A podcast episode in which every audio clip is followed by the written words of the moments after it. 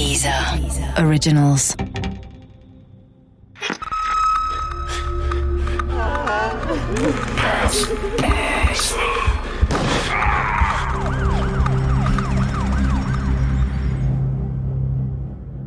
Doppelmord Teil 3 Gerd Habacher war damals Oberkommissar bei der Polizei Homburg. Das Städtchen liegt nur circa 20 Minuten Autofahrt von Groschenbach entfernt. Deshalb half er der Soko von Willi Kiel bei den Ermittlungen zum Doppelmord.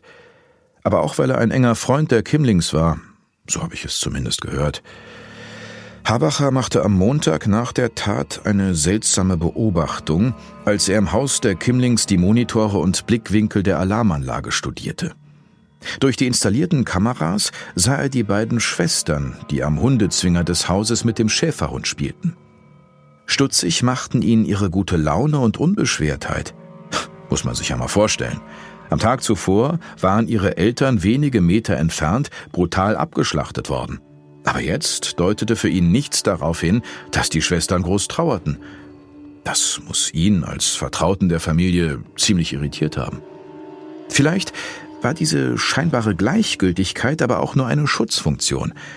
Denn, wie ich von einer Freundin, die Psychologin ist, weiß, schützen sich manche Leute dadurch vor zu viel Empathie. Sie bauen also eine Mauer auf, um sich nicht von den Emotionen überwältigen zu lassen. Hauptkommissar Kehl und seine Leute hatten natürlich routinemäßig nachgefragt, wie das Verhältnis der Töchter zu den Eltern gewesen sei. Gut, so die Auskunft vom Cousin Heinrich Kimmling. Es gab keine größeren Probleme, hatte Ines zu Protokoll gegeben. Nun, das war allerdings glatt gelogen. Spulen wir mal vier, fünf Jahre zurück. Ines war, wie für ältere Geschwister typisch, die angepasste, die brave gewesen. Sie spielte Klarinette in der Feuerwehrkapelle und wollte eine Lehre als Werkzeugmacherin beginnen, um später vielleicht auch den Betrieb zu übernehmen. Das war der große Wunschtraum ihrer Eltern, die nicht viel Zeit hatten für sie, tja, als erfolgreiche Unternehmer. Dann, mitten in der Pubertät, muss Ines angefangen haben zu rebellieren. Nichts Untypisches in dem Alter. Es ging gegen die strenge Erziehung, besonders die der dominanten Mutter, und gegen die Vorschriften, was sie anziehen und mit wem sie im Ort Umgang haben sollte. Nicht jeder war den Eltern recht. In der Schule lief es dann plötzlich nicht mehr gut. Die Eltern schickten sie auf ein Internat. Danach durfte sie zum Auslandsjahr in die USA, aber nichts besserte sich. Ines zog sofort aus, als sie 18 wurde, zu ihrem Freund, Kai, nach dem Motto bloß weg hier. Mutter Renate gefiel beides nicht. Die miesen Zensuren und die Beziehung zu diesem Kai, der nur Koch war bei der Bundeswehr. Und noch im Ort bei seinen Großeltern wohnte. Er muss ihr unsympathisch gewesen sein. Und außerdem nicht gut genug. Und was sie sicherlich nicht wollte, war, im Ort ins Gerede kommen wegen ihrer Tochter und deren seltsamen Freund. Und sie hatte ein Druckmittel, die Höhe des Unterhalts. Mehr als 500 Mark pro Monat gab's nicht. Während der Beziehung mit Kai wurde Ines dann aufsässiger, dreister, gerissen und eiskalt. Sie klagte gegen den Vater, um mehr Geld zu bekommen. Karl zahlte. Er versuchte sich auch mit seinem Schwiegersohn ins B abzufinden. Kai könnte umschulen und in der Firma arbeiten. Einmal mit Ines die Firma übernehmen. Aber Kai wollte nicht. Ines Beziehung zu ihrer Mutter, sicher noch verstärkt durch die Ablehnung ihres Freundes, könnte man als schwer gestört bezeichnen. Es herrschte Eiszeit und Ablehnung auf beiden Seiten. Ines soll ihrer Mutter einmal gesagt haben, das Einzige, was uns noch verbindet, ist unser Name. Und in den Monaten vor dem Mord ließ sich Ines nur noch bei den Eltern blicken, wenn es ums Geld ging. Genau deshalb war ihr Verhalten auch so seltsam empfunden worden. Am Sonntagabend nach dem Mord.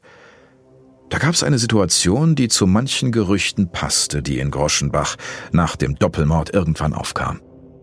Heinrich Kimmling, der Cousin, der eben die Leichen entdeckt hatte, war aus dem Haus gekommen und erzählte Gerda, der Schwester von Karl, welch grausige Entdeckung er eben gemacht hatte, worauf sie erstmal einen Nervenzusammenbruch bekam.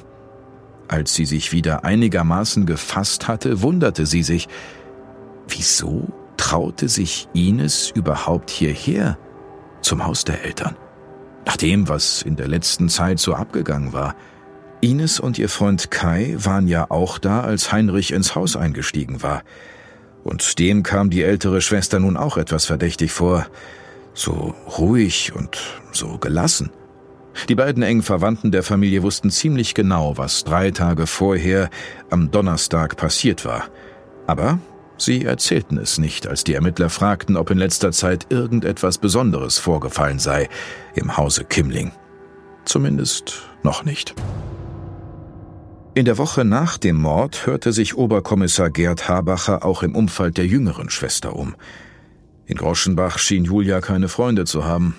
Er wusste, dass sie oft im Ort herumlungerte, wie es manche nannten, Zigaretten rauchte oder die Zeit mit ihrer Schwester verbrachte.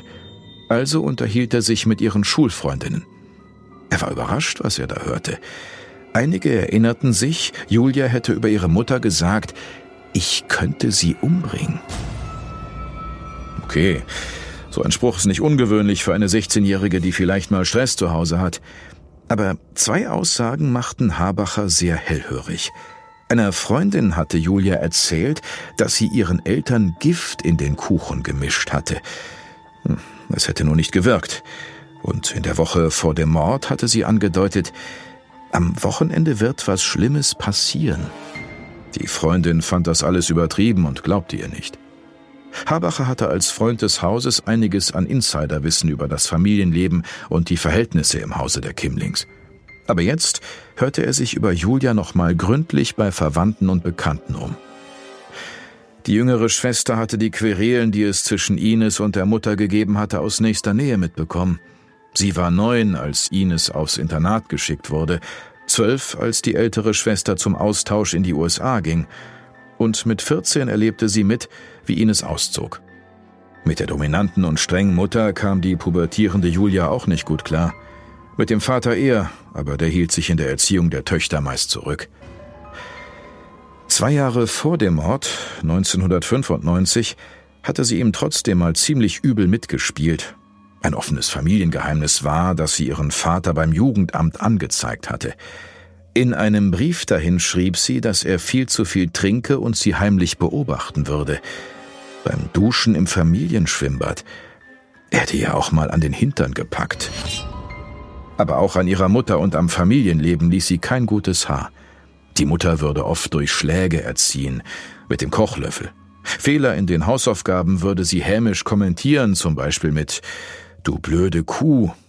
Julia schrieb, sie habe Angst und wenn ich meine Schwester nicht hätte, hätte ich mich schon längst umgebracht.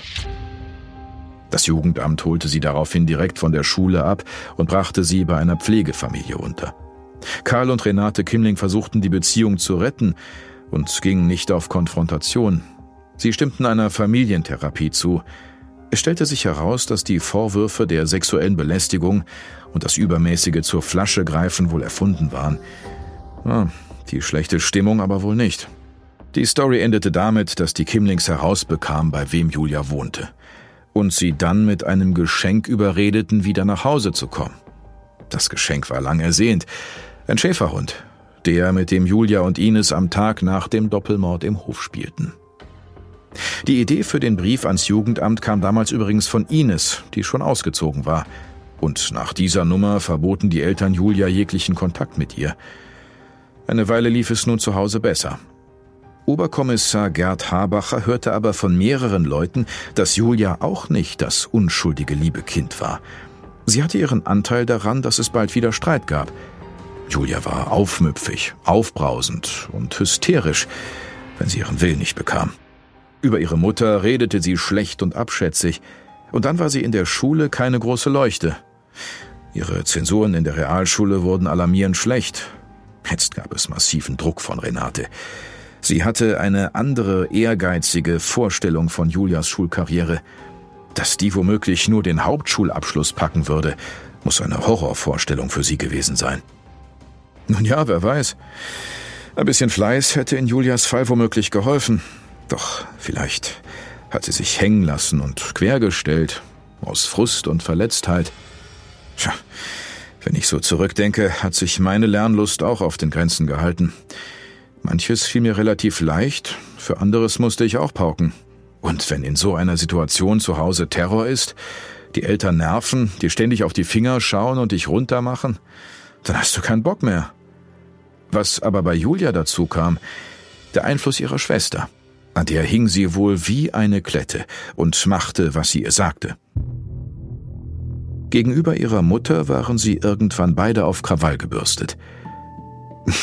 Nun, Sie denken doch jetzt nicht etwa. Nein, oder? Niemand würde doch die Hand an seine eigenen Eltern legen. Na, selbst wenn es zu Hause ziemlich dicke Luft gibt, das Taschengeld mager ist oder wenn der Schulabschluss auf der Kippe steht. Aber es gab natürlich Gerede, weil die Töchter ja auch adoptiert waren. Gerichtsreporter Frank Tonicke kann sich noch genau an die Stimmung im Ort erinnern gemunkelt wurde ja, dass ihre leiblichen Mütter aus einem, wie soll ich sagen, aus einem Prostituiertenmilieu oder Trinkermilieu oder sowas stammen sollten. Und dann kam natürlich die Diskussion auf, die generell ja immer bei Adoption geführt hat, wie hoch ist der Anteil der Gene an späteren Persönlichkeiten, wie groß ist der, die Rolle der Erziehung, was kann man ändern, was kann man nicht beeinflussen und so weiter. Die Kriminalpsychologin Lydia Benecke kennt sich mit solchen Fällen aus. Ich habe sie kontaktiert weil mir der Gedanke, dass es sowas wie von Natur aus böse Menschen geben könnte, nicht aus dem Kopf ging. Mit der Wahrscheinlichkeit von Kriminalität ist es wie mit Zigarettenrauchen. Alle Menschen wissen, dass wenn man 20 Jahre Kettenraucher ist, dass das die Wahrscheinlichkeit erhöht, dass man irgendeine Krankheit abkriegt. Und trotzdem kriegt dann vielleicht der eine nach 20 Jahren Kettenrauchen Lungenkrebs, der nächste kriegt einen Herzinfarkt, der nächste kriegt vielleicht einen Schlaganfall und der vierte mit 100, obwohl er raucht wie ein Schlot. Das heißt, niemand würde zwar in Abrede stellen, dass Zigaretten ein Risikofaktor sind, aber dieser Risikofaktor wirkt nicht auf alle Menschen gleich. Und wie der Risikofaktor wirkt bei Person X, hängt eben ab von den Genen der Person, aber auch von seinem sonstigen Leben. Macht die Person Sport, ernährt sie sich gesund und so weiter und so fort und ganz viele Wechselwirkungen all dieser Faktoren. Und genauso ist es mit Risikogenen. Wir wissen zum Beispiel, es gibt Risikogene oder zumindest Genkomponenten, die zum Beispiel Risikofreude mitbedingen. Also manche Menschen sind ein bisschen weniger ängstlich und ein bisschen mutiger als andere. Oder manche Gene können auch ein bisschen mitbedingen, dass Menschen etwas stärker zur Emotionalität neigen als andere. Aber das macht noch lange nicht einen Menschen psychisch gestört oder zu einem Kriminellen. Naja, und oft ist es in Kriminalgeschichten ja auch so, dass es am Ende jemand war, den man noch gar nicht auf dem Zettel hatte.